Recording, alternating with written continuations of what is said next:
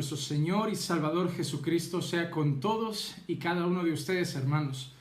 Nos encontramos reunidos para juntos compartir la palabra del Señor, para edificarnos a través de las Escrituras y poder seguir adelante con la serie de sermones que estamos llevando a cabo en cuanto a la vida de Jesús, titulada Vida y Enseñanza de Jesús. Dentro de esta serie tenemos un apartado que son encuentros con Jesús encuentros de personas enfermos, discípulos o incluso Pilato y algunos otros dirigentes fariseos que se encontraron con Jesús y qué enseñanzas llevan eh, implícitos esos encuentros para nuestras vidas. En este día vamos a estar hablando de los diez leprosos. Los diez leprosos que se encontraron un día con Jesús y que sus vidas cambiaron radicalmente, aunque solo la de una se vio afectado para siempre, solo la de uno de ellos. Así que vamos a orar, vamos a entregar este tiempo en las manos del Señor, vamos a ir a la palabra y luego vamos a ver todo lo que el Señor tiene para nosotros. Acompáñenme un instante en oración para que sea Dios hablando a nuestras vidas y no el hombre. Padre, te damos gracias por tu palabra que es perfecta, es suficiente, es poderosa.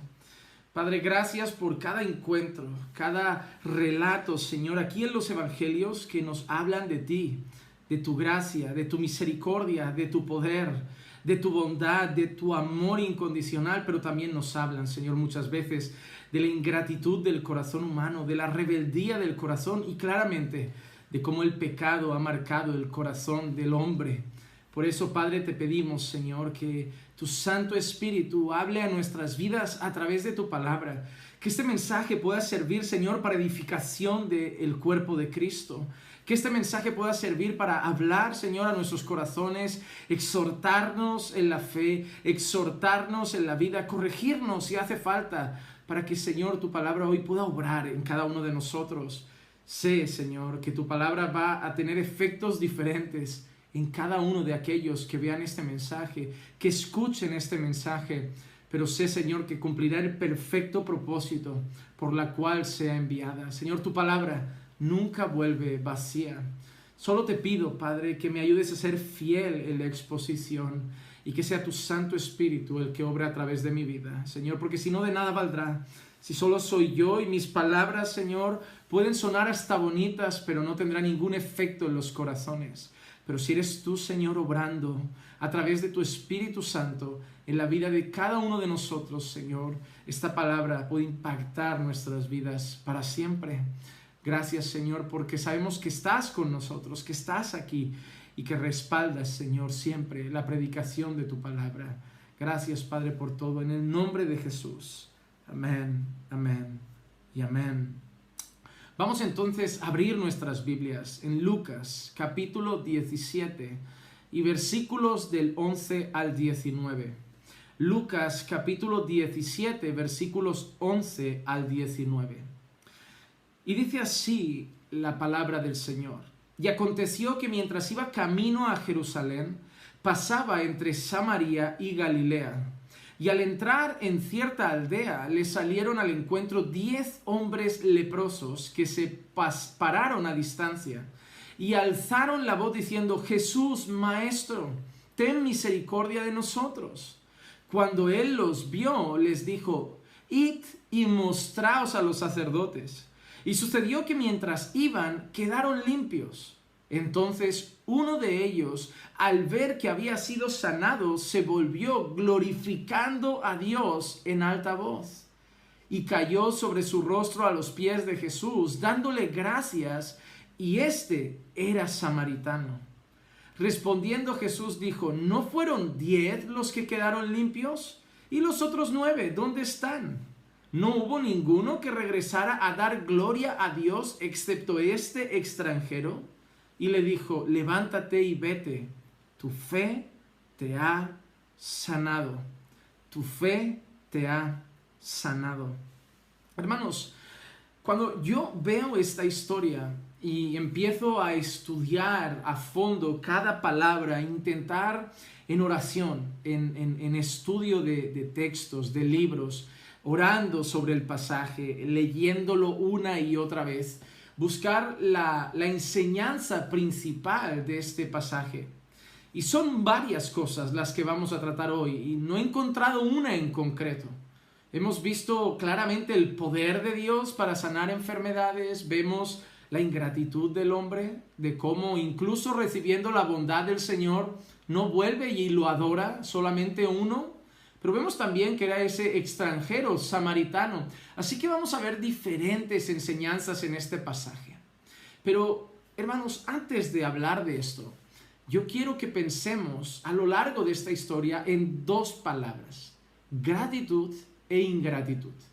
Gratitud e ingratitud. Miren, hace tiempo yo estaba un día andando por la calle, no recuerdo bien dónde iba, pero estaba andando por la calle y me encontré un, papá con, su niño pequeño, bien chiquitito, y, y lo vi y yo recuerdo que llevaba caramelos en el bolsillo, caramelos, y, y bueno, saqué un caramelo, vi, me acerqué al niño con ninguna actitud rara, porque padre no se asustó, y simplemente lo miré porque yo me estaba comiendo uno y, y me miraba, ¿no? El niño así como mascando mi, mi, caramelo y había visto que me lo había metido en la boca. Y yo tenía varios y me acerqué al pequeñín y, y, le dije, ¿quieres uno? Y, me dijo, sí, sí quiero. Y le dije, bueno, ¿de qué sabor te gustan? Y, yo tenía varios, de limón, de naranja, de fresa. Y me dijo, no, pues uno de limón. Y, yo se lo vi. Y, vi como lo cogía, se lo enseñaba a su padre. Y, y su padre le dijo algo, le dijo, dale gracias. Y, recuerdo la cara del niño que, me dijo, gracias. Y yo, de nada, de nada. Y me giré y automáticamente me, me puse a andar. Pero a la que di cuatro o cinco pasos, noté que alguien tiraba de mi pantalón así de abajo, como tirando, como llamando mi atención y me giré. Y estaba ese niño pequeño ahí otra vez y le dije, ¿quieres otro? Y me dice, no, no, no, es que estaba muy bueno. Gracias. Entonces, me di cuenta de algo. ¿Qué, ternura, qué ternura en una, en una sola palabra. Gracias. Era un simple caramelo, no, no esperaba tampoco que el niño aplaudiera y hiciera una gran fiesta por un simple caramelo. Pero una simple palabra me transmitió tanta, tanta ternura, un niño pequeño dando gracias. Y, vi que la primera vez que me dio gracias fue porque el padre se lo había ordenado, pero la segunda vino él corriendo. Claro, ya había probado lo que le había dado, había probado el caramelo y, le había gustado, entonces vino ya con sus propias intenciones y, me llamó la atención solamente para decirme eso, gracias Señor, gracias. Y es una palabra que tristemente está desapareciendo de nuestro medio. Y está desapareciendo en todas las áreas. Estamos volviéndonos personas ingratas. Hermanos, eso antes se estilaba mucho, el ser agradecidos. Y con el paso de los años se está perdiendo hasta el punto de que a veces creemos que merecemos que la gente nos dé cosas y merecemos que nos hagan el bien. Por eso no es necesario que demos gracias. Eso lo veo, por ejemplo, en muchos hijos. Aquí en Europa, no sé en otros países, pero en Europa hay una gran cantidad de niños malcriados que parece que creen que sus padres tienen la obligación de comprarles el último teléfono móvil, la última videoconsola, una tablet o las últimas bambas de marca Jordan o la última camiseta de moda de la juventud y lo exigen. Incluso a veces ves a los jóvenes que lo dicen a los padres, es, es tu obligación. Y se pierde ese sentimiento de gratitud porque parece que creemos que las personas nos deben tratar bien, merecemos ser tratados bien y no tenemos por qué dar gracias por algo que deben hacer. Eh, por ejemplo, cuando nosotros vamos a un restaurante o a un bar a tomar un refresco o a comer con la familia y nos atiende el camarero o la camarera y nos sirve y, no damos gracias. Y muchas veces he hablado con personas que dicen, es que es su trabajo. Entonces se va perdiendo eso. Nos sentimos merecedores de favor, merecedores de un buen trato, merecedores de, de, regalos y por lo tanto no tengo por qué dar gracias cuando creo que lo que me están dando es lo que merezco. Y eso, lo peor, es que lo hemos extrapolado y lo hemos llevado a nuestra relación con Dios. Y vivimos un cristianismo hoy en día en el que creemos que merecemos las bendiciones de Dios, que merecemos el favor de Dios, que merecemos el cuidado de Dios y no hay que por qué dar gracias por algo que realmente es lo que debe darnos. Al fin y al cabo es Dios, es bueno, es amor y debe cuidarnos, llenar nuestras neveras, darnos salud, protegernos de todo mal. Es su obligación como Dios con su pueblo. Y en el pueblo de Dios se está perdiendo la gratitud porque creemos que merecemos todas esas cosas. Y de eso vamos a hablar hoy un poco, del cómo no merecemos esas cosas y cómo saber que no merecemos ciertas cosas y recibimos mucho más de lo que merecemos, nos debería llevar a una cosa, a ser agradecidos y adorar a nuestro Dios. Vamos entonces al texto. Y vamos al primer punto que vamos a tratar hoy, que hemos titulado, he titulado Una terrible enfermedad. Versículo 11 y 12 dice así. Y aconteció que mientras iba camino a Jerusalén, pasaba entre Samaria y Galilea. Y al entrar en cierta aldea, le salieron al encuentro diez hombres leprosos que se pararon a distancia. Vemos que Jesús iba camino a Jerusalén. Vemos que la intención de Jesús siempre fue desde su nacimiento cumplir la voluntad de su Padre y entregar su vida como sacrificio expiatorio para salvar mañana a un pueblo que él había escogido y redimirlo de sus pecados. Así que podríamos decir que la vida de Jesús desde Belén ya tenía los ojos puestos en el Gólgota, los ojos puestos en Jerusalén. Así que Jesús ya está en una parte avanzada de su ministerio, ya ha dado sus enseñanzas, ya ha reclutado a sus discípulos, ya ha enseñado sobre el reino de Dios, ya ha enseñado el mensaje, ya ha llamado a muchos al arrepentimiento, a creer en Él, ya se ha presentado como el Mesías, ya se ha presentado como Rey, como Señor, que ha venido a establecer su reino y a mostrarse como un Rey que había llegado. Ya no era el reino de los cielos se ha acercado, ahora es el reino de los cielos ha llegado porque el Rey Jesús estaba entre nosotros. Y a esta altura Jesús ya había desarrollado gran parte de su ministerio en la tierra y se estaba disponiendo a ir a Jerusalén. Se acercaban los últimos momentos del ministerio terrenal de Jesús y ya iba en esa dirección, hacia Jerusalén. Y en esa dirección pasaba por distintos lugares, ciudades e aldeas. Y en ese momento se encontraba entre Samaria y Galilea. Y nos encontramos que ahora vienen al encuentro de Jesús diez hombres con una terrible enfermedad que Lucas en este caso nos dice que era lepra. Nosotros hoy en día no sabemos mucho sobre la lepra. Podemos, cuando ponemos fotos, dibujos, o quizá hemos visto algunos documentales o buscamos un poco de información en redes a través de Google o otro medio, ver gente, ¿no? Pues con manchas en la piel o ciertas cosas. Pero la realidad es que al menos aquí en Occidente la lepra no es una enfermedad que sea común. Yo personalmente no he conocido ninguna persona con caso de lepra y no tengo amigos que hayan conocido familiares o seres queridos que hayan pasado por casos de lepra. Aquí en España y en Europa no es algo que se estile, poco se sabe de la lepra. La mayoría de veces contemplamos la lepra como una enfermedad antigua, que dio quizá hace mucho tiempo, hace siglos, pero que ya no aparece entre nosotros. Pero en aquel tiempo era una enfermedad común, una enfermedad que llegaba a muchas personas, tanto hombres como mujeres, y era una enfermedad temible. No solamente por las consecuencias físicas que tenía, sino también por las consecuencias eh, sociales que tenía eh, esta enfermedad. Y me gustaría parar unos, un instante simplemente para poder dar unos datos sobre lo que he buscado sobre la lepra. Me gustaría decirlo de memoria, pero voy a ver mis notas y comentarles algunas cosas que he visto sobre la lepra, porque para entender la condición de los hombres es bueno entender un poco la enfermedad que pasaban estos diez hombres. Por un lado vemos que la lepra era una enfermedad contagiosa. Al ser una enfermedad contagiosa, la lepra conllevaba aislamiento social. Las personas debían estar apartadas de la sociedad, apartadas de su familia, apartadas de sus vecinos, de sus trabajos, completamente de la sociedad. Incluso en antiguas eh, culturas y tradiciones, los leprosos eran llevadas como a comunas, lejos, en, como en montañas, en valles, y ahí habían como unas comunas con sus tiendas y apartados, como animales en un campo. Y ahí estaban ellos, leprosos con leprosos, con los que se consideraban inmundos y sucios, para que no tuvieran ningún tipo de contacto con la sociedad. La lepra, además de eso, afectaba principalmente a la piel, afectaba a la piel, aunque llegaba a afectar tarde o temprano también a los órganos internos. Provocaba que las personas, su piel se deformara poco a poco por medio de la destrucción de tejidos en los cartílagos nasales y en las orejas.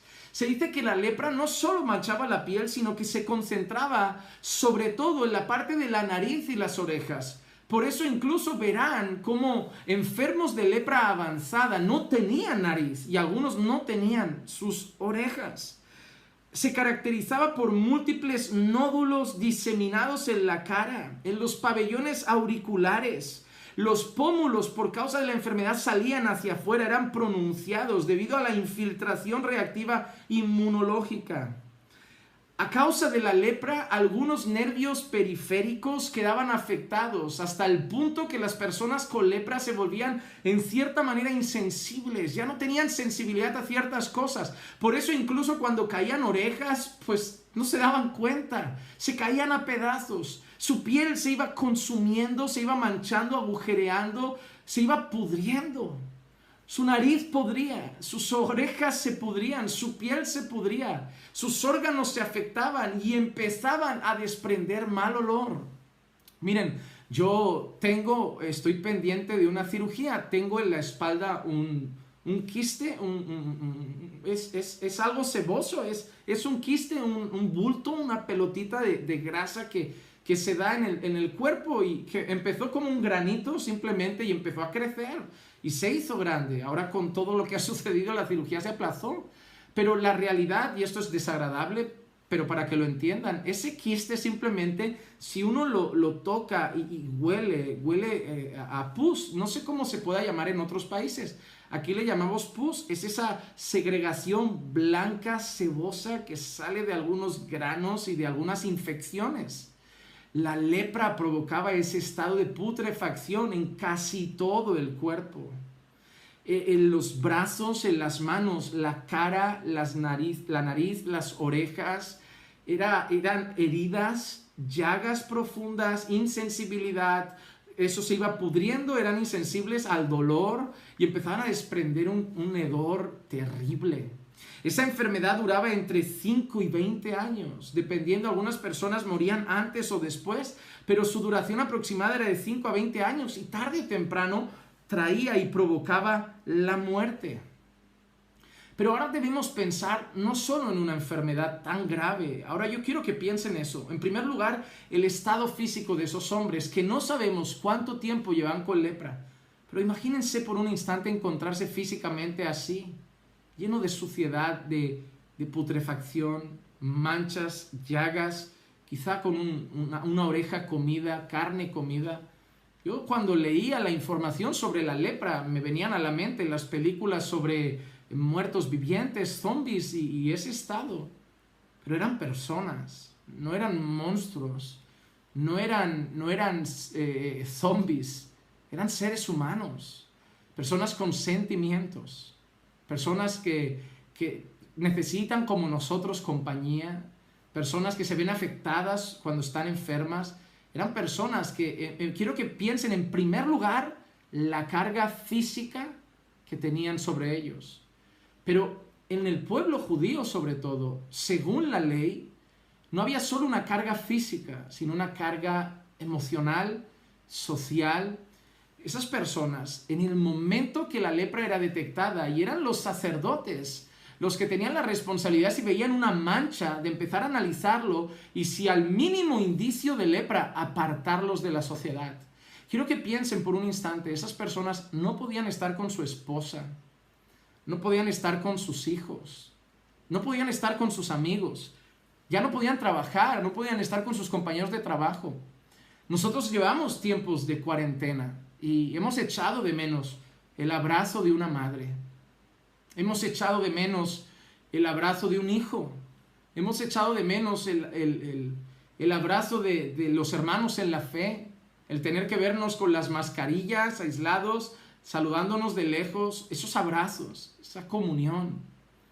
Pues ahora imagínense personas que pasan años aislados, años aislados, y no pueden tener contacto, no pueden acercarse a una madre, a un padre, a un hijo.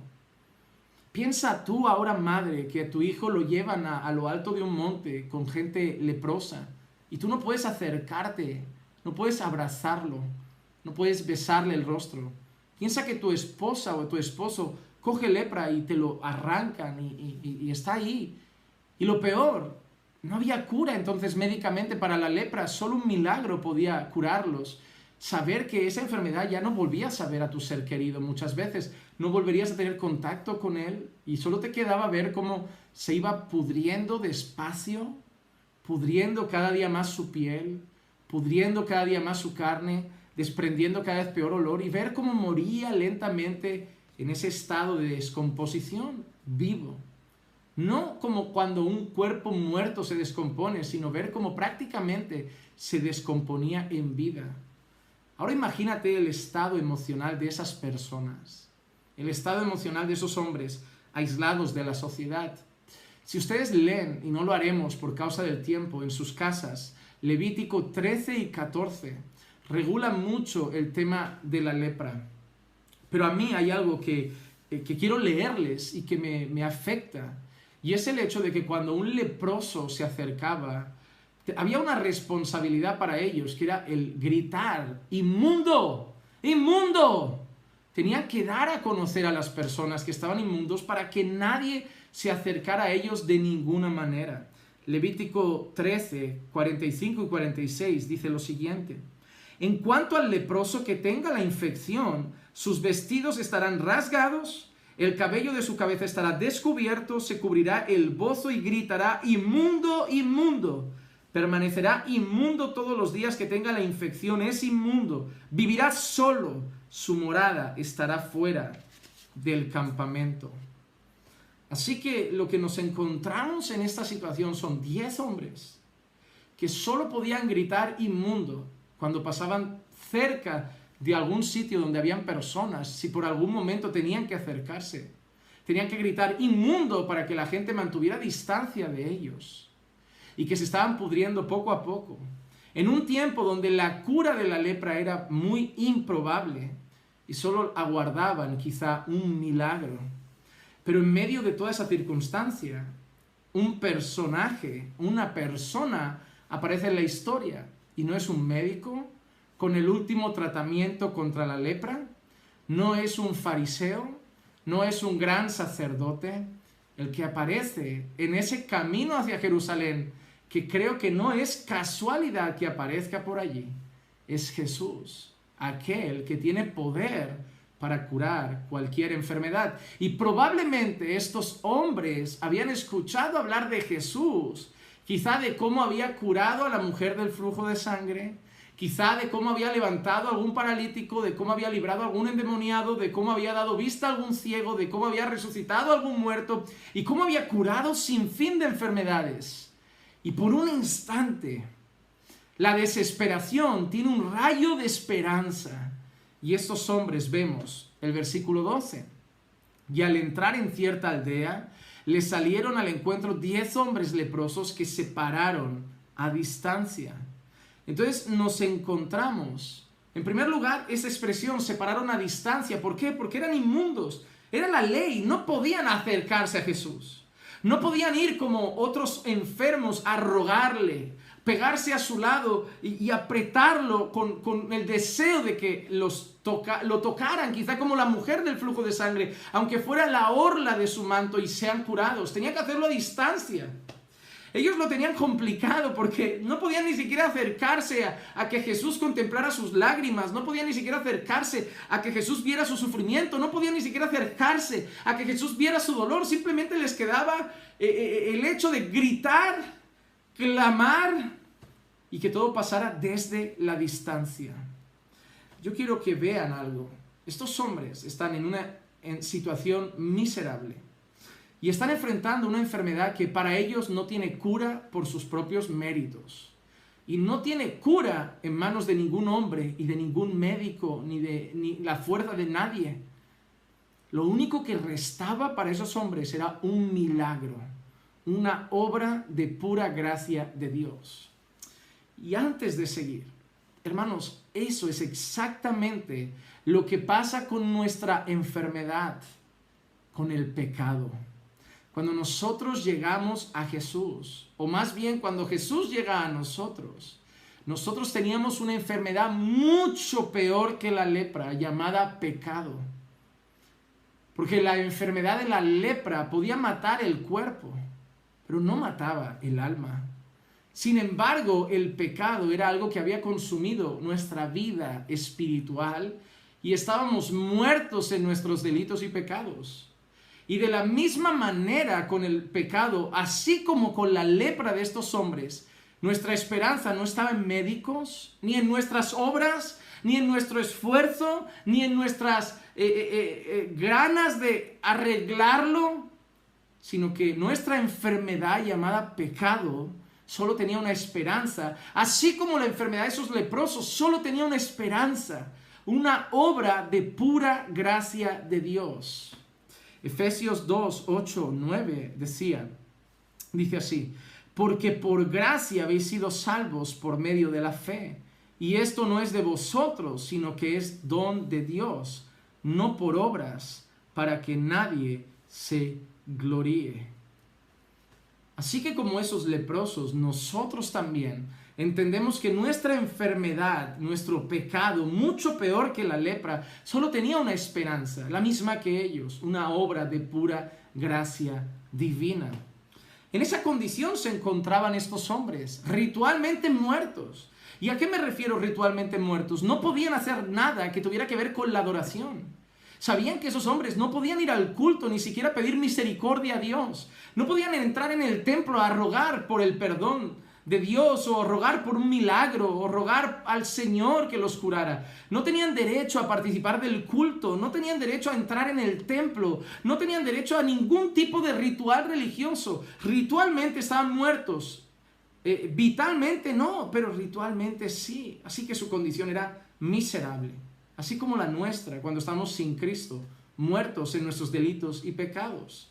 ¿Y qué hacen estos hombres? Versículo 13 y alzaron la voz diciendo, Jesús Maestro, ten misericordia de nosotros. Jesús Maestro, ten misericordia de nosotros. Así que lo primero que vemos es que alzaron la voz, probablemente por la distancia que había entre ellos y Jesús, o también quizá por su desesperación. Y lo que ellos hacen es, Jesús Maestro, ten misericordia de nosotros. Lucas no dice nada más. Lucas automáticamente luego vemos la respuesta de Jesús, pero Lucas no nos dice qué piden estos hombres, pero yo doy por hecho que en ese grito de misericordia, en ese grito de desesperación, ruegan al Señor que los sanen. Me imagino a esos hombres gritando, Señor, sánanos, acaba con nuestra miseria, acaba con nuestro dolor, acaba con nuestro sufrimiento, acaba con nuestra angustia, acaba con nuestra putrefacción, acaba con nuestro malestar, acaba con nuestro, eh, eh, con nuestro estado de, de aislamiento social, acaba con esta miseria, acaba con lo que estoy pasando, acaba con lo que estoy sufriendo, ten misericordia como aquel hombre, ¿verdad? Ciego, hijo de David, ten misericordia de mí un clamor por la misericordia de Dios, un clamor por el socorro de Dios, un clamor por la ayuda divina. Eso era lo que gritaba desesperadamente el corazón de esos hombres. Y hay algo precioso, la respuesta de Jesús. Esos hombres apelaron a algo, apelaron a la misericordia de Dios. Esos hombres apelaron a la compasión de Jesús. Y hermanos, es así. E-, esos hombres Estaban clamando por su única esperanza, una obra de Dios, la misericordia de Dios, que Dios tuviera compasión de ellos. Y hay algo precioso que yo veo a lo largo de las escrituras, y es ver la compasión de Jesús. La compasión de Jesús. Vemos como la compasión era el motor que muchas veces movía a Jesús a sanar, a multiplicar panes y peces, a obrar milagrosamente. Era la compasión. Así como Dios fue por amor, compasión, que fue movido a dar a su único hijo en sacrificio por nuestros pecados. Así lo que llevaba a Jesús a muchas curas y milagros era la compasión que tenía por las personas. Damos ejemplos.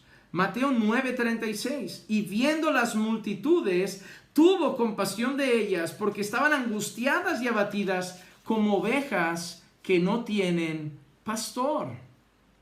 Jesús ve a un grupo de personas judías en aquel momento y siente compasión, los ve perdidos, los ve angustiados y la expresión que usa como ovejas que no tienen pastor. ¿Y qué mueve el corazón de Jesús? Tuvo compasión de ellos. Por ejemplo, en Lucas 7:13 tenemos el caso de la viuda de Naín. Al verla, el Señor tuvo compasión de ella y le dijo, no llores. El Señor sana al hijo de esa viuda. Y viuda nos hace pensar que ya había perdido a su esposo, que probablemente le quedaba un hijo varón, que era el sustento de la casa, el apoyo emocional de esa mujer, la compañía de esa mujer, y acababa de perder a ese hijo también, y estaba llorando desconsolada. Y el Señor le dice, no llores. Se acerca a esa mujer y dice, no llores. Y acaba haciendo que su hijo resucite. Pero ¿qué mueve el corazón de Jesús? No fue la fe de esa mujer fue la compasión que tuvo por ella. Mateo 15, 32. En la alimentación de cuatro, cuatro mil hombres, sin contar mujeres y niños. Entonces Jesús, llamando junto a sí a sus discípulos, les dijo, tengo compasión de la multitud. Tengo compasión de la multitud, porque hace ya tres días que están conmigo y no tienen que comer. Y no quiero despedirlos sin que coman, no sea que desfallezcan en el camino la multiplicación de panes y peces, la alimentación de cuatro mil hombres, sin contar mujeres y niños, fue movida no por, el, eh, por hacer un espectáculo y que vieran que era poderoso, fue movida no porque tenían fe y dijeron, creemos que el Señor traerá comida, fue movida porque Él tuvo compasión.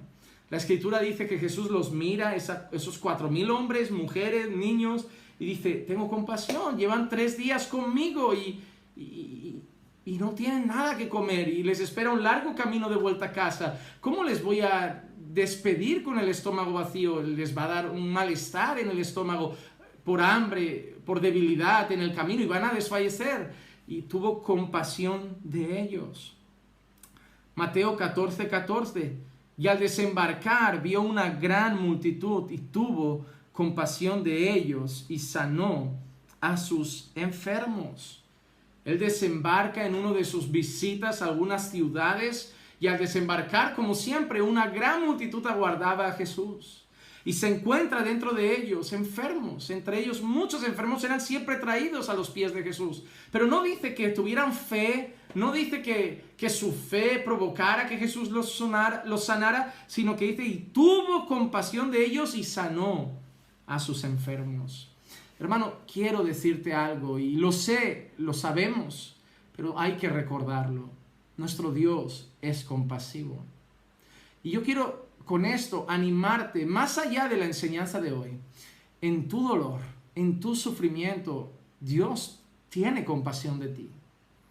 A veces sentimos que estamos solos, ¿verdad? Que nadie ve nuestro malestar, nuestro dolor, nuestra angustia. Pero yo quiero decirte en este día que Dios ve tu dolor, que Dios ve tu sufrimiento, que Dios ve tu angustia, que Dios ve tus lágrimas, que Dios ve tu enfermedad, que Dios ve tu soledad. Y te digo más, no es que lo vea y se ría, no es que lo vea y disfrute, es que lo ve y tiene compasión de ti. A mí hay personas que me preguntan, Juan Manuel, tú oras por los que están enfermos, oro por los que están enfermos de cáncer, por los que están enfermos de problemas de artritis, artrosis, por los que tienen problemas en la sangre, por los que tienen problemas en los, en, los órganos, por los que tienen problemas en los huesos. oro por los paralíticos, oro por los ciegos, pero no declaro, no decreto, porque yo he entendido que mis palabras no producen sanidad. No hay nada más frustrante que decirle a una persona, si crees serás sanado, y que luego no se sane, porque eso provoca que esas personas crean que Dios no los ama, o provoca que crean que esas personas no tienen fe. Sí es cierto que debemos pedir con fe. El Señor dice que sin fe es imposible agradar a Dios. Sí es cierto que la Biblia dice que si pidiéramos con fe como de un grano de mostaza, pudiéramos decirle a ese monte que se mueva y se movería. Sí es cierto que la Biblia dice que todo lo que pidiéramos creyéndolo lo recibiremos. Pero no dice solamente eso. También la Biblia nos dice todo lo que pidáis conforme a su voluntad. Él lo hará, conforme a su voluntad. Si Dios no responde como quieres, es decir, si Dios no te cura, si Dios no te levanta de la silla de ruedas, si Dios no te ha sanado del cáncer, no es que tu oración no tenga poder, no es que tu oración no tenga fe y no es que Dios no te ame y no es que Dios no sea compasivo, pero Dios es soberano. Hermanos, solamente quiero que entendamos algo. La fe no hace que pasen todas las cosas, pero la fe nos hace creer que todas las cosas son posibles. Es decir, la Biblia no dice todo es seguro para el que cree, pero la Biblia sí dice todo es posible para el que cree sabemos que Dios puede levantar al paralítico, sabemos que Dios puede sanar al enfermo, sabemos que Dios puede resucitar al muerto, pero también sabemos que eso es posible si Él quiere. Hermanos, Dios es soberano y muchas veces puede simplemente decir, no quiero, tengo otros propósitos para tu vida, me vas a ser útil en esa condición. Te voy a querer usar en esa condición. Quiero demostrar a las personas que se puede estar lleno de gozo y aún así en una condición que para otros es desfavorable. Y tú les vas a demostrar que en esa condición se puede amar a Dios sobre todas las cosas y tener gozo. Yo no sé el propósito de Dios para cada enfermedad, para cada caso, para cada discapacidad. No lo sé. Dios es soberano, pero sí sé algo. Yo sigo rogando y yo sigo pidiendo, no decretando, no declarando, no profetizando, pero rogando porque sé que Él es compasivo y poderoso y puede hacerlo. Y sé que muchas veces, movido por compasión y misericordia, Dios sigue sanando y Dios sigue obrando milagrosamente en las personas. Yo te animo, hermano, a no, no ceder de pedir al Señor, apelar a su compasión apelar a su gracia, apelar a su misericordia. Y Dios sigue haciendo milagros. Dios sigue sanando. Dios sigue curando. Lo que movió el corazón de estos, de estos hombres, lo que hizo que estos hombres clamaran, lo que hizo que estos hombres rogaran, fue el apelar y recurrir a la misericordia de Dios. Maestro, ten misericordia de nosotros. Es curioso la palabra también que usan, le llaman maestro. En este caso no es la palabra rabí. Eh, eh, la palabra no es la que aparece en griego. En griego normalmente se usa la palabra didascalos, que es como maestro, el que enseña, el que imparte una lección, el que transmite conocimiento. En este caso, la palabra original de este texto es epístate. La palabra epístate en este texto es como jefe, casi como Señor. Es más, la palabra, en este, la palabra usada epístate es la palabra que muchas veces se usa como sinónimo, también la palabra curios o la palabra déspotes, que son palabras que se utilizaban para referirse a un Señor. Recuerdan en Roma, por ejemplo, la palabra curios es la palabra que se usaba para referirse al emperador, al gobernador. Era lo que llevaba a muchos creyentes a morir en el Coliseo romano porque les decían, vale, adora a Dios. Pero di también que César o di también que el emperador es tu curios, es tu Señor, es tu... Pero ellos decían, no, Jesús es mi curios, Jesús es mi Señor.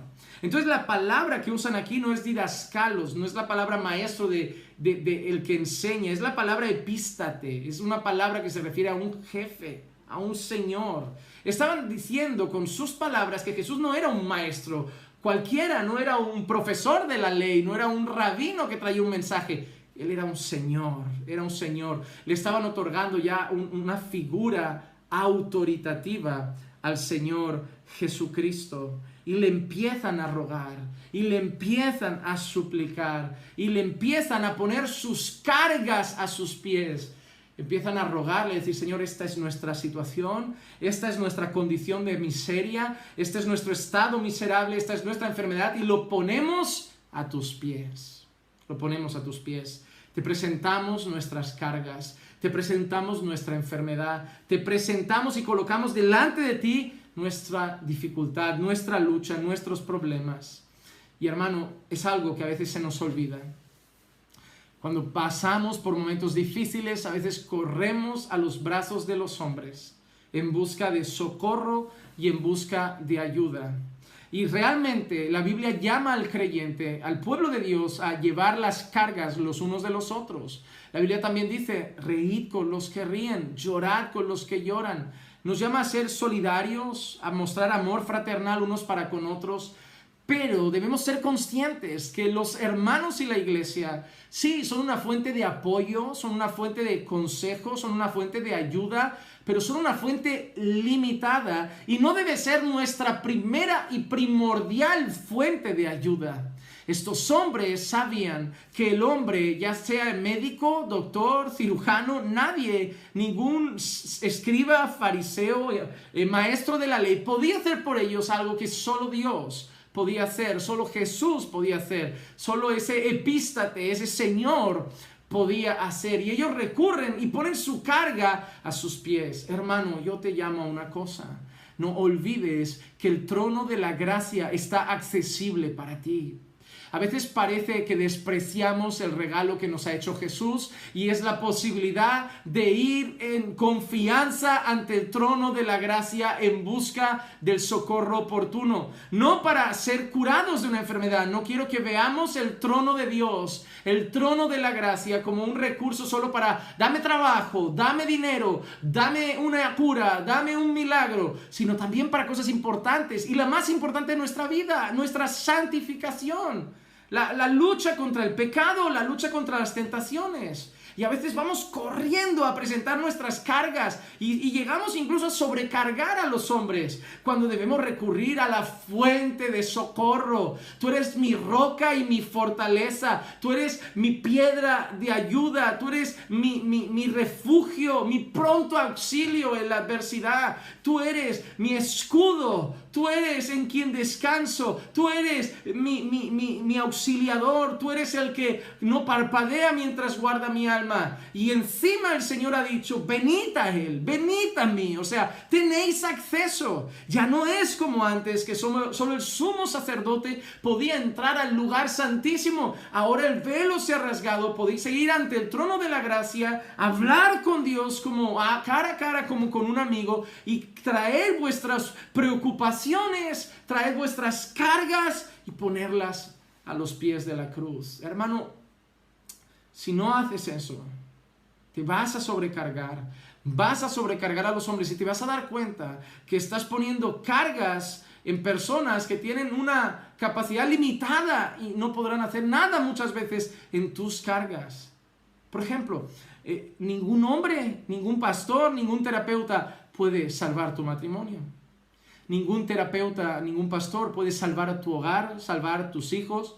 Los hombres pueden aconsejar, los hombres pueden guiar, los hombres pueden ayudar, pero sobre todo los pastores debemos saber que el mejor socorro que podemos ofrecer, que la mejor ayuda que podemos ofrecer es mostrarles el camino, que Cristo abrió para que vayan ellos directamente al trono de la gracia, porque es Dios el que puede salvar un matrimonio, es Dios el que puede salvarlos de una catástrofe, es Dios el que puede curar su enfermedad, es Dios el que puede socorrerlos con sus tentaciones, es Dios el que puede socorrerlos en su pecado y lo más glorioso es que Dios está accesible.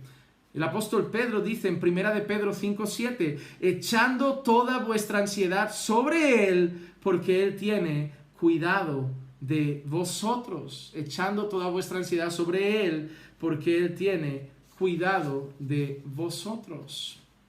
Así que hemos visto nuestro primer punto, la situación miserable del hombre y la compasión abundante de Jesús.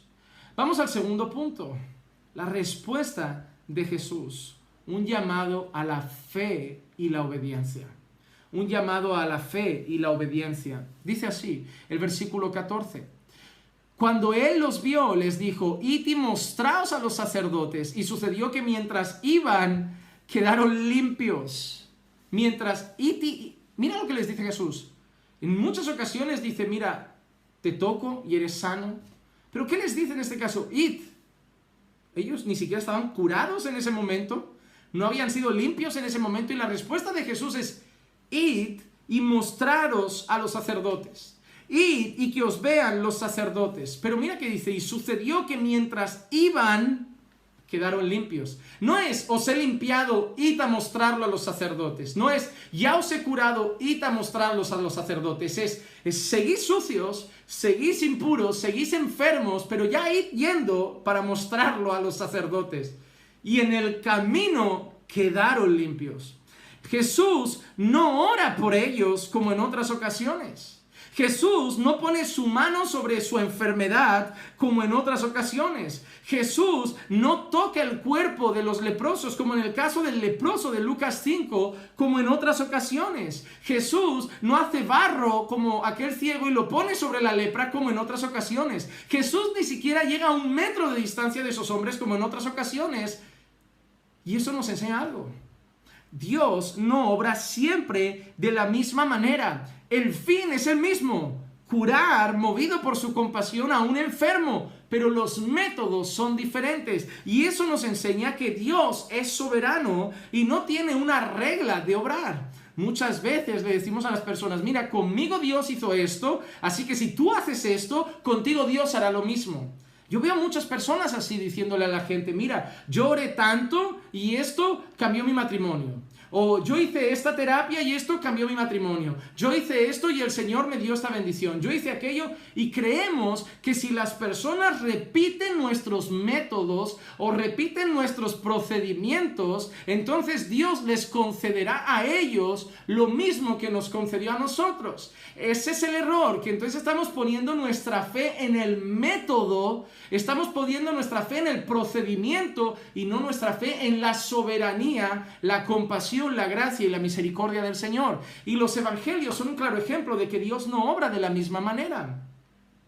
Tenemos gente que el Señor toca sus ojos, gente que el Señor no los toca, gente que el Señor les dice, venga, levántate, gente que el Señor los toma de la mano y los levanta, gente que el Señor dice, sal para afuera, Lázaro, gente que el Señor como estos leprosos solo les dice, iros, ni siquiera los manda curados, simplemente los manda enfermos, pero le dice, iros a los sacerdotes y mostraos, gente como otro leproso que sí que los toca, entonces Vemos tantas maneras diferentes de actuar y a veces caemos en el error de querer meter a Dios en una caja. Tú eres Dios y tú funcionas de esta manera, tú haces todo de esta manera y no puedes salir de nuestra caja porque eres así, te hemos fabricado así, te hemos montado así y el Señor revienta nuestra caja de, preconceptos y de, ideas preconcebidas y dice, yo soy Dios y, yo hago lo que quiero. A mí me sorprende, por ejemplo, que, hay personas que, que van a iglesias. Yo, esto cuando yo estaba en otra denominación era común. Se buscaban, por ejemplo, conferencias sobre avivamiento y traían métodos de avivamiento. No, porque mira, la historia demuestra que si haces esto y esto, esto, Dios trae un avivamiento. Pero la realidad es que no es así. Tú puedes ir a avivamientos que han habido en los Estados Unidos, avivamientos que han habido en Londres, avivamientos que hubieron en Escocia, avivamientos que han habido en zonas de África y en países asiáticos como China, avivamientos que se dieron en Europa, avivamientos distintos a lo largo de la historia. Y, la verdad no se han dado siempre igual. Los efectos sí son los mismos. Como digo, el fin es el mismo. Traer multitudes al arrepentimiento, traer conversión, levantar en fervor espiritual al pueblo, conversiones en masa, transformaciones de vidas, pero conversiones reales, no avivamiento como el que vemos hoy en esta convención internacional de avivamiento, conferencia internacional de avivamiento, que solo vemos gente caerse por el suelo, gritería, ruidos y cosas. No, avivamientos de los que eh, eran reales y, la historia lo demuestra, que la gente caía postrada en llanto y quebranto en el suelo, profundo quebrantamiento de corazón, profundo arrepentimiento, verdadero nuevo nacimiento, transformación de vida, gente que de la noche a la mañana eran nuevas criaturas y la vida cambiaba por completo y se apasionaban por Jesús y de ahí salían misioneros, maestros, obras nuevas que se plantaban, verdaderos avivamientos, no dirigidos por el hombre con métodos carnales, gobernados por el Espíritu Santo de Dios, con su gloriosa majestad y soberanía. Entonces Dios demuestra que no cabe en nuestra caja. Dios, voy a hacer esto y traerás un avivamiento a la iglesia, y voy a hacer esto y salvarás a mi madre, y voy a hacer esto. Eh, a ver, Juan Manuel, ¿cómo? Yo soy Dios, hijo. Yo soy Dios. Eh, Juan Manuel, ¿tú quieres un avivamiento? Predica la palabra y ruega. Predica la palabra y ruega un avivamiento, predica fielmente las escrituras y clama y pídemelo. Y en mi soberanía, si yo lo deseo y cuando yo lo desee y como yo lo desee, traeré un avivamiento. Eh, pero si, tú haces esto, esto y esto, Dios te cura de tu enfermedad. Eh, no, Juanma, tú cree en mis promesas, cree en mi misericordia y ruégame, suplícame. Y si yo en mi soberanía quiero, haré un milagro como yo quiera. Yo no funciono, Juanma, en un culto de milagros. Mi agenda no es vuestra agenda. Vosotros podéis hacer el jueves de milagros y creyendo que ¿Y si quiero obrar el miércoles, el viernes, pero no el jueves? ¿Y si no quiero obrar esa semana ningún día? ¿Y si, por qué es jueves de milagros? ¿Tengo la obligación de sucumbir al deseo de vosotros, criaturas pecadoras? Y rendirme a vuestros deseos y a vuestra agenda de, pero Señor, yo he hecho un viernes de liberación, tienes que hacerlo, y yo he organizado un, domingo de avivamiento y tienes que hacerlo, y hemos organizado el sábado de milagros y tienes que hacerlo porque tengo mi conferencia de milagros programada, y ahí es cuando el Señor manda, y, esto me asombra, cuando el Señor, si no manda, permite una pandemia y acaban las conferencias de milagros, y acaban los jueves de milagros y acaban los cultos de liberación y deja a todo el mundo en casita, encerrados, rogando y suplicando y vemos a esos milagreros con sus mascarillas y vemos a esos milagreros superpoderosos con su prudencia en sus casas para no contagiarse y te das cuenta que es Dios diciéndole a la gente, abrid los ojos, dejaos de tanto engaño, yo hago milagros, yo sano, yo restauro, yo obro como quiero, cuando quiero, si quiero y donde quiero. Así que tú simplemente reúne a la gente, predica la palabra y ruega. Y si yo quiero, haré un milagro. Y si yo quiero, sanaré un enfermo. Pero deja de inventar conferencias de milagros como si yo, Dios, tuviera la obligación de sucumbir a vuestros deseos y curar a la hora que toca. Mira, Señor, ha acabado el culto, ahora es el tiempo de ministración, empieza a tirar a la gente al suelo. Sí, claro, hijo, ¿a qué hora te va bien que lo haga? A las seis menos cuarto y el milagro cuando toca. No puedo curarlo hoy, no miércoles, tengo que esperar al jueves que estudia de milagro. No es así, no es así. Dios usa diferentes métodos. Pero hay algo que me gusta en esta situación. Dios ha puesto a prueba la fe de esos hombres. Les ha dicho, id y mostraos a los sacerdotes. ¿Qué quiere decir? Todavía no sois curados. Todavía no os he dado ninguna evidencia para que vayáis. Pero yo quiero que ya me obedezcáis sin ver nada. No quiero que veáis para que luego me obedezcáis. Quiero que ya me obedezcáis, que vayáis para allí, que lo creáis y luego yo ya decido lo que hago. Y mira, esto me, resulta maravilloso, lo veo en Abraham, Hebreos 11:8.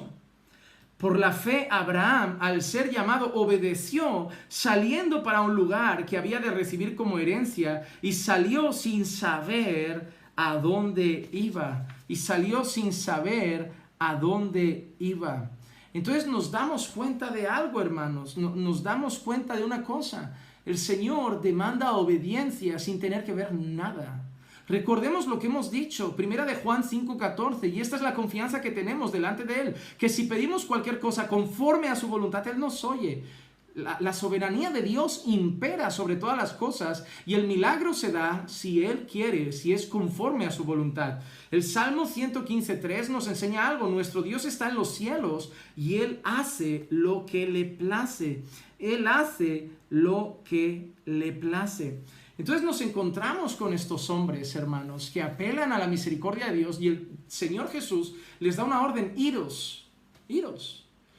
El Señor quiere eso de nosotros, ¿saben? El Señor quiere que obedezcamos sin, sin, sin reprochar, sin pedir pruebas. Esta gente que dice, es, es preocupante si eres de estas personas, arrepiéntete. Gente que dice, Señor, si haces esto, te serviré. Si haces esto, dejaré esto. Si haces esto, abandonaré la pornografía. Si me das esto, iré a la iglesia todos los días. Si me das esto, oraré todos los días. Si me das esto, te serviré y nunca más me alejaré. Si me es como, ojo, ojo, Dios no hace trueques. Dios no cambia obediencia por milagros. ¿Qué os habéis pensado? ¿Qué nos hemos creído nosotros, insignificantes criaturas, pecadoras, sucias, delante del glorioso y santísimo Dios, para decir, si haces esto, yo te doy esto? Como si el Señor no necesitara. Como que si el Señor necesitara nuestra obediencia. No. Señor, yo voy a hacer esto, aunque tú no hagas esto. Señor, te voy a servir, aunque nunca me cures. Señor, te voy a servir todos los días, aunque no me des esto. Señor, te voy a adorar, aunque no me des el trabajo. Señor, te voy a adorar, aunque no cambies esta situación, porque yo te adoro, te obedezco y te sirvo, porque eres Dios y no por los beneficios que me aportas. El Señor Abraham le dijo eso, sal de tu casa, pero ¿dónde? ¿Pero qué me...? No, no, tú solo sal, yo ya me encargo de lo que haré mañana. Yo ahora quiero que salgas, que creas y que obedezcas y ya mañana yo me encargo de lo que voy a hacer porque yo soy Dios. Señor, hermanos, a través de la palabra hoy les digo, en el nombre de Jesús, no hagan trueques con Dios, obedezcan a Dios, independientemente de lo que haga por ustedes. Obedezcan a Dios, independientemente de si te cura, te da trabajo o no cambia las situaciones, obedezcan a Dios. No porque Dios eh, eh, lo debemos obedecer para recibir un premio, sino que debemos obedecer a Dios por un simple motivo. ¿Y saben cuál es? Lo debemos obedecer porque Él es Dios. El Señor ha revelado su palabra. Así como Jesús le dijo, quiero que hagáis esto, y ellos lo hicieron, así también el Señor en su palabra ha revelado sus instrucciones para nosotros. Y hermano, el Señor demanda de nosotros obediencia demanda de nosotros obediencia. Deuteronomio 29, 29. Las cosas secretas pertenecen al Señor nuestro Dios. Hay cosas que no nos ha revelado, más las cosas reveladas nos pertenecen a nosotros y a nuestros hijos para siempre, a fin de que guardemos todas las palabras de esta ley. Hermanos, Dios no hace trueques, Dios no cambia milagros por obediencia, Dios es Dios. Pero lo que hemos visto, hermanos, es que Dios es tan bueno que muchas veces, además de debe ser obedecido, Él responde con misericordia y gracia. El Señor no tiene la obligación de darte nada. El Señor no tiene la obligación de curarte. El Señor no tiene la obligación de darte un trabajo. El Señor no tiene la obligación de darte dinero. El Señor no tiene la obligación de cambiar tu situación. Pero Él en su soberanía, muchas veces, en su misericordia, gracia y compasión, Él lo hace. Él lo hace. Eso es lo que pasó con el pecado. Él no debía por obligación salvarte. Él no debía por obligación rescatarte. Hermano y hermana, Dios podía haberte dejado en el lodo. Dios podía haberte dejado en las drogas. Dios podía haberte dejado prostituyéndote con hombres y mujeres. Dios podía haberte dejado morir en esas pandillas donde estabas. Dios podía haberte dejado arruinar tu vida. Dios podía haberte dejado en ese pozo que cada vez cavabas más hondo. Él no tenía la obligación de salvarte él no tenía la responsabilidad de salvarte, Él no tenía el deber de salvarte, pero en su gracia y misericordia Dios entregó a su Hijo para salvarte de tus pecados. Jesús no tenía la obligación de curar su enfermedad, Jesús no tenía la obligación de curar su lepra, pero Dios Jesús, en su infinita gracia y misericordia, obró un milagro, porque dice que mientras ellos iban, quedaron sanos. Así Dios con nosotros, Romanos 5.8, pero Dios demuestra su amor para con nosotros en que siendo aún pecadores, Cristo murió por nosotros. Cristo murió por nosotros. No merecíamos ser salvos, no tenía por qué salvarnos, pero Él muestra su amor en que siendo pecadores y no mereciéndolo, Cristo murió por nosotros.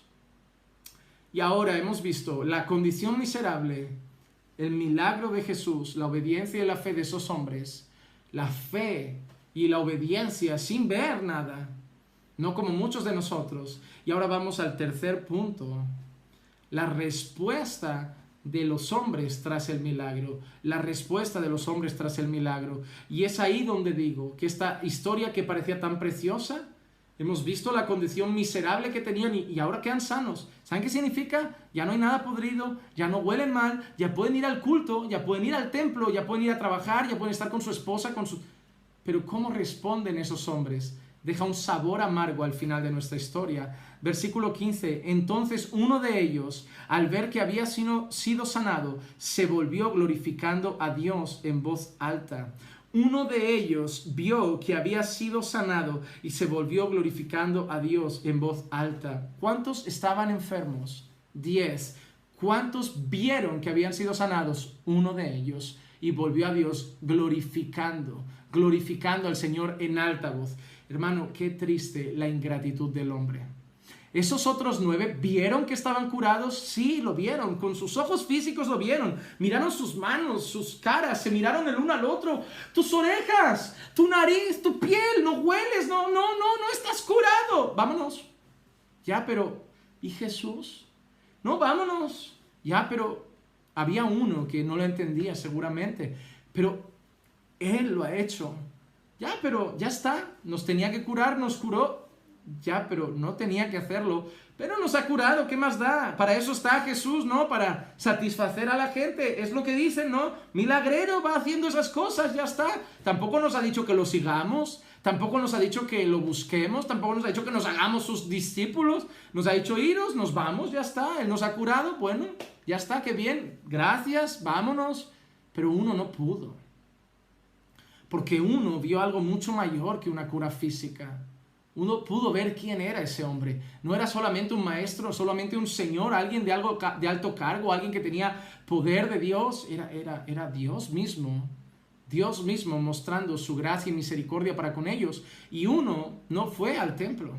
No fue a los sacerdotes con los otros nueve. Uno se gira y la actitud que trae es que regresa para adorar al Señor.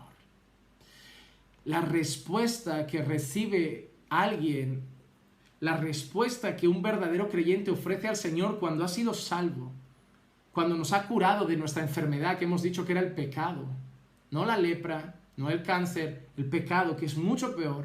La única respuesta que podemos darle a Dios es esa, volvernos hacia Él y glorificarlo en alta voz, adorarlo. Eso es lo que el Señor provoca en su pueblo. Una vez salva a alguien, automáticamente se vuelve alguien que lo glorifica. Una vez que salva a alguien, se vuelve alguien que, que lo exalta y vive para su gloria. Cuando Dios salva a alguien, la respuesta de aquel que ha sido salvo es ser un adorador. Juan 4:23, pero la hora viene y ahora es cuando los verdaderos adoradores adorarán al Padre en espíritu y en verdad, porque ciertamente a los tales el Padre busca que lo adoren. Así que, en primer lugar, la actitud de ese, de ese leproso curado que regresa es glorificar a Dios, gloria a Dios. Gloria a Dios que me ha curado, gloria a Dios que ha sido propicio a mi dolor, gloria a Dios que ha sido propicio a mi miseria, gloria a Dios. Yo te pregunto, hermano y hermana, ¿estás glorificando al Señor? ¿Es tu vida una respuesta a la gracia, el perdón y la misericordia recibida? ¿O estás siendo como esos nueve leprosos que creen que el Señor tenía la obligación de salvarte y tampoco merece que le estés glorificando todos los días? ¿Cuál es tu actitud ante lo que Dios ha hecho por ti? Y vemos ahora la segunda actitud. La primera es adorarlo. La segunda, como dijimos al principio, un corazón agradecido. Versículo 16. Y cayó sobre su rostro a los pies de Jesús dándole gracias. Y este era samaritano. Pablo nos llama a los creyentes en su primera carta a los tesalonicenses 5:18, dad gracias en todo, porque esta es la voluntad de Dios para con vosotros en Cristo Jesús, en Cristo Jesús. Hermanos, hay algo maravilloso, hay algo glorioso en esto. Es el hecho de que nosotros Debemos sentirnos agradecidos constantemente al Señor por lo que ha hecho en nuestra vida. Este leproso curado fue a Jesús, lo glorificó y le dio gracias. Y probablemente ahora de cerca ya no estaba con lepra, se acercaría a él. El corazón de alguien que ha sido salvo solo puede dar gracias. Yo no sé tú, pero si no encuentras motivos para dar gracias cada día al Señor, me parece que estás más ciego que Bartimeo más ciego que estos nueve leprosos que se marcharon. Si no encuentras motivo para dar gracias a Dios cada día, te has salvado. Te ibas al infierno, no valías nada, ni un centavo, no había nada de valor en ti. El Señor no te, no como estos predicadores humanistas que dicen Dios te salvó porque vio algo bueno en ti. No, no había nada bueno. La Escritura dice nada bueno no hay nadie bueno, nadie justo, nadie busca a Dios. Nuestras mejores obras no pasan de trapos de inmundicia. El Señor no te salvó porque viera algo bueno, porque eso significa que los que no se están salvando es que Dios no ve nada en ellos y en ti sí, como si tú fueras la joya de la corona. No, Dios te salvó por pura gracia y misericordia. Yo quiero que veas, hermano, estabas yéndote al infierno, estabas yéndote a la condenación eterna y no injustamente y no como una víctima, como tu propio verdugo. Amabas el pecado amabas tus vicios, amabas tu deleite, le habías dado la espalda al Señor, amabas la lascivia, amabas la iniquidad, amabas el pecado, pero el Señor tuvo compasión, salió a tu encuentro, te sacó del lodo, te lavó, te redimió,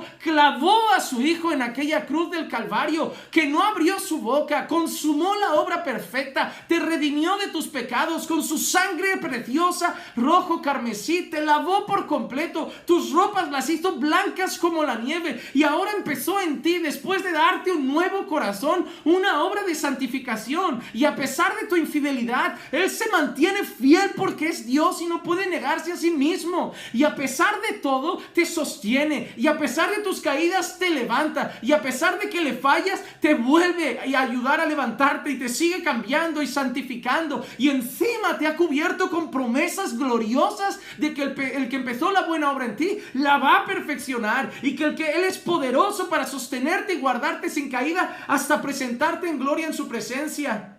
Sigues sin merecer nada. Recuerda desde que te has bautizado y has entregado tu vida al Señor, si le has fallado y como yo seguro que sí, no merecemos nada y nos ha dado todo. Y muchas veces somos ingratos, como esos nueve. Parece que cuando todo va mal le reclamamos y cuando todo va bien no damos gracias, como si lo bueno lo merezco y lo malo no. Oh, hermanos. Hay que luchar con esa ingratitud. La iglesia pasa, veo personas que llegan, te aman, te quieren como pastor, dos días después no, no les haces falta y adiós, me busco otro. Hermanos, me busco otro, amigos, me busco otro, tu madre te dio la te esforzó, por criarte, por educarte, mañana me caso, mamá, y te quedas, búscate la vida, ya no hay honra en los padres, ya no hay amigos de verdad, ya no hay honra en los pastores, ya no hay amor entre hermanos, nos estamos volviendo seres egoístas, ingratos, lo bueno que me hacen mis hermanos me lo merecen, tanto que lo reclamo. Es que no me quieren, es que no me visitan, porque yo merezco ser visitado. Pero hay del hermano que haga algo malo, hay del pastor que haga algo malo, porque diré, yo no merezco eso, así que cambio de hermano, cambio de iglesia, cambio de pastor, cambio de madre, cambio de marido, cambio de hijo, cambio de todo, porque yo soy... La ingratitud ha llenado nuestros corazones. Y eso solo demuestra nuestra maldad. Solo demuestra nuestra maldad. Te llamo hoy, hermano, a tener un corazón agradecido, a volver a ser grato al Señor, a volver a recordar que lo merecemos, lo que merecemos es muerte, lo que merecemos es infierno y nos han dado gracia, nos han dado salvación, nos han dado bendición, nos han dado vida y vida en abundancia. Hermanos, no seamos ingratos. La actitud de alguien que ha sido salvo es esta, adorar y agradecer. La vida del creyente cada día es esto. Yo te adoro y te doy gracias. Yo te adoro porque eres bueno y te doy gracias por salvarme. Yo te adoro porque eres fiel y te doy gracias por mi familia. Yo te adoro porque eres majestuoso y te doy gracias por la vida eterna que me has dado. Te adoro y te agradezco, te adoro y te agradezco, te adoro y te agradezco. Y mañana me levantaré y tengo motivos para adorarte y motivos para agradecerte. Y me despertaré el, el siguiente día y tengo motivos para adorarte y motivos para agradecerte. Y me faltarán días en esta tierra para adorarte y para agradecerte porque eres Dios y porque eres bueno. Hermanos, seamos agradecidos a Dios. La Biblia me enseña que el que mucho se le perdona, mucho ama, y hay personas que viven como si Dios les hubiera perdonado poquito porque no se ve en su vida eso. No se ve gratitud en su vida. Seamos agradecidos y adoradores. Pero hay algo maravilloso en esto. El texto prácticamente al final leemos, la respuesta de Jesús es la siguiente, versículos 17 y 18. Respondiendo Jesús dijo, ¿no fueron diez los que quedaron limpios? ¿Y los otros nueve dónde están? No hubo ninguno que regresara a dar gloria a Dios, excepto este extranjero. ¿No fueron sanados los otros nueve? Sí. ¿No recibieron la misma misericordia los otros nueve? Sí. Pero, hermanos, yo quiero dar un dato extra que yo creo que no es casualidad. El que volvió era extranjero. Jesús dice, no hubo ninguno que regresara a dar gloria a Dios excepto este extranjero. Y más adelante, más arriba hemos leído que era samaritano. ¿Recuerdan la historia del buen samaritano? ¿Saben que nosotros debemos ver en este texto una cosa? El Señor no solo está mostrando su gracia, no solo está mostrando su misericordia, no solo está mostrando que hay muchas personas que solo buscan a Dios por la cura y los milagros, sino que está mostrando otra enseñanza. Y yo creo que esta era sobre todo evidencia para el pueblo judío. Algo estaba pasando que era impensable en ese momento. El Señor está dejando claro que empieza a alcanzar, no solo con cura, sino con salvación, porque ese hombre se vuelve un discípulo de Jesús, que lo adora y lo glorifica. El Señor estaba enseñando que su salvación estaba llegando a los gentiles samaritanos, extranjeros. El Señor está empezando a demostrar que ya no era propiedad exclusiva del pueblo judío como ellos pensaban, sino que el Señor estaba empezando a alcanzar a los gentiles. Y eso era algo que sorprendía mucho a las personas en aquel entonces. Piensen que el pueblo judío entonces que, que, creían literalmente, tú eres nuestro Dios y nosotros tu pueblo. El resto no son tu pueblo, el resto adora a dioses falsos, tú eres nuestro, nosotros somos tuyos. Pero muchos de ese pueblo le habían dado la espalda el pueblo en gran parte, en gran general le había dado la espalda. El Señor está empezando a decir, buscaré a un pueblo que no era pueblo y lo haré mi pueblo. Pero la salvación no era algo que el Señor empieza a mostrar en el Nuevo Testamento como decir, ¿sabes qué? Me ha fallado mi plan con el pueblo judío, me voy a los gentiles. Era algo que ya estaba anunciado y profetizado. Isaías 9.2, el pueblo que andaba en tinieblas ha visto gran luz. A los que habitaban en tierra de sombra de muerte, la luz ha resplandecido sobre ellos. Isaías 42.1. He aquí mi siervo a quien yo sostengo, mi escogido, en quien mi alma se complace. He puesto mi espíritu sobre él. Él traerá justicia a las naciones aunque era algo anunciado en el antiguo pacto, aunque la promesa de alcanzar las naciones estaba incluso en Abraham, en ti serán benditas todas las naciones, el pueblo judío tenía como un sentimiento de exclusividad con Dios y esta enseñanza también nos empieza a dejar claro que Jesús está abriendo la puerta ya a los gentiles y a otras naciones. Y era algo que les sorprendía, porque en el libro de Hechos empieza a suceder todavía más todavía más, y eso sorprendía mucho a los judíos. Hechos 10:45, y todos los creyentes que eran de la circuncisión, judíos, que habían venido con Pedro, se quedaron asombrados porque el don del Espíritu Santo había sido derramado también sobre los gentiles. Pero recordemos que la salvación pertenece al Señor. No importa judíos o gentiles, no importa asiático, africano, europeo, americano, no importa lo que sea, el que determina la salvación es la voluntad del Señor. Dios no mira color, nacionalidad, lengua, etnia, cultura. Dios mira almas y Él decide a quién salva. Él no es propiedad exclusiva de una bandera, Él no es propiedad exclusiva de una nación geográfica. Él pertenece, Él es, es el Dios de su pueblo, de aquellos que crean en Cristo, de aquellos que crean el Evangelio, judíos o gentiles todos ellos serán su pueblo. Entre judíos y gentiles había un muro, pero eso se rompió. Jesús de los dos pueblos hizo uno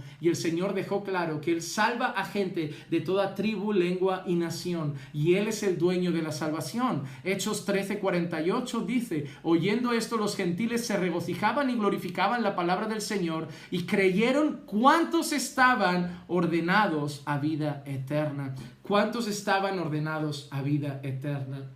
Nos enseña algo glorioso. El Señor es el que salva. Las salvaciones del Señor no es del que quiere ni del que corre, sino de quien Dios tiene misericordia creyeron los que estaban ordenados a vida eterna. Una escena de Pablo predicando un día a un grupo de mujeres y pasa una cierta mujer, Lidia, pasa por ahí, dice la escritura, y Dios abrió el corazón de Lidia para que escuchara lo que Pablo estaba diciendo las salvaciones del Señor. Y en esta escena Dios deja claro que está empezando a alcanzar también a los gentiles, que ya no era Dios exclusivo de los judíos, ahora era el Dios de los judíos y de los gentiles, de todos aquellos que creyeran en el nombre de Jesús, que confesaran a Jesús como Señor y Salvador.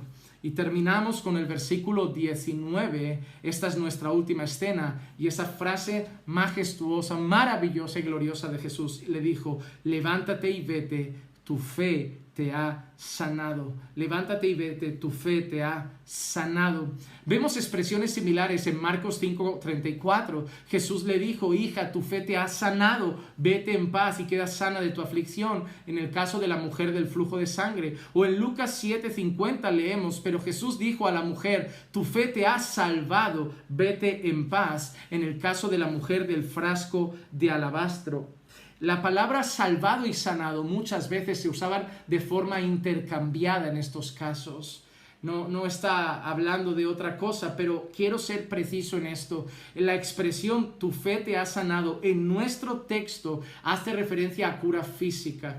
Aquí la palabra salvado no significaría como que su fe le ha traído salvación. Lo que Jesús está usando es una palabra que en griego habla de cura física, de cura de una enfermedad o dolencia. Entonces en este caso Jesús le deja claro que su milagro, su, su cura ha venido por poner su fe en Cristo. Repito, no es un método, si pones tu fe en Cristo serás sanado. Siempre no, pero en su caso, Él puso su fe en Cristo y el resultado en la soberanía de Dios fue el milagro.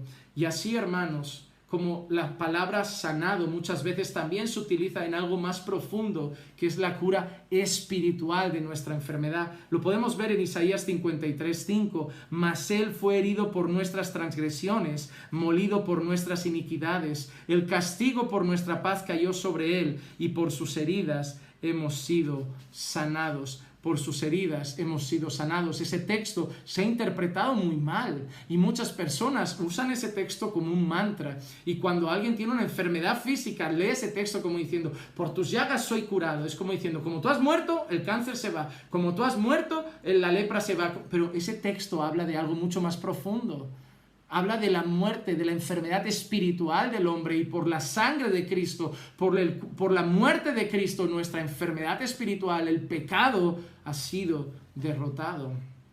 Así como por la fe la lepra fue sanada, cuando nosotros pusimos la fe en Cristo por su muerte y resurrección, nosotros recibimos cura de nuestra enfermedad espiritual, de la muerte, del pecado. Y ahora yo te pregunto, ¿Estás viviendo una vida de gratitud por lo que Jesús ha hecho por ti? ¿Eres agradecido por haber muerto por tus pecados? ¿Eres agradecido por haber pagado en la cruz por tu maldad? ¿Eres agradecido? Y ahora puedes decirme, sí, pastor, soy agradecido, pero déjame hacerte una pregunta para que analicemos esa gratitud. Muchos dicen que son agradecidos con su boca, pero yo te pregunto, ¿eres agradecido con tu vida? Eres agradecido con tus actitudes, se ve tu gratitud en cómo adoras a Dios cada día, se ve tu gratitud en cómo sirves a Dios en su iglesia, se ve tu gratitud por lo que Dios ha hecho en cómo sirves a tus hermanos, al cuerpo de Cristo, se ve tu gratitud en tu obediencia a sus mandamientos, se ve tu gratitud en cuánto tiempo oras cada día y pasas con Él, se ve tu gratitud en cuánto tiempo dedicas a su palabra y a buscarlo, se ve tu gratitud en cuánto tiempo dedicas a llenarte de su presencia, se ve tu gratitud en tu caminar todos los días, se ve tu gratitud en cómo amas a tu prójimo, se ve tu gratitud en cómo obedeces las leyes y decretos del Señor o le das gracias con la boca, pero no se ve con tu vida. Yo no quiero que examines ahora lo que tú dices, quiero que por un instante examines lo que haces y yo te pregunto, ¿realmente se ve gratitud en tu vida y en tu caminar? Romanos 12.1 dice, por consiguiente, hermanos, os ruego por las misericordias de Dios, es decir, por lo que Dios ha hecho por vosotros, por la muerte y sacrificio de Cristo por vosotros, que presentéis vuestros cuerpos como sacrificio vivo y santo, aceptable a Dios, que es vuestro culto racional. Hermano, ¿cómo vas a salir hoy de aquí? ¿Cómo vas a, ahora que va a pagar cuando apagues este vídeo, qué va a suceder? ¿Vas a examinarte y tomar la actitud de ese leproso curado samaritano y vivir una vida real de adoración y gratitud? ¿O vas a ser como aquellos nueve que a pesar de haber recibido esa gracia, simplemente miran a Dios como diciendo, ¿sabes qué? Me voy a seguir deleitando en este mundo. No voy a querer mucho más de ti. No te voy a buscar mucho porque en el fondo creo que merecías ser salvo. Recuerda, no lo merecías. Te lo dio por gracia y te llamo a vivir una vida de gratitud, no con palabras, sino con acciones. Cuando somos agradecidos, cuando de verdad somos adoradores, cuando contemplamos lo que Dios ha hecho por nosotros, nuestra manera de vivir cambia, de tratar a los hermanos cambia. Cuando me fallan en la iglesia mis hermanos, yo pienso, Señor, yo también les voy a fallar. Y no solo eso, Señor, yo también te fallo a ti. Si tú me toleras, yo les toleraré. Si tú me perdonas, yo les perdonaré. Si tú me has amado, yo les amaré.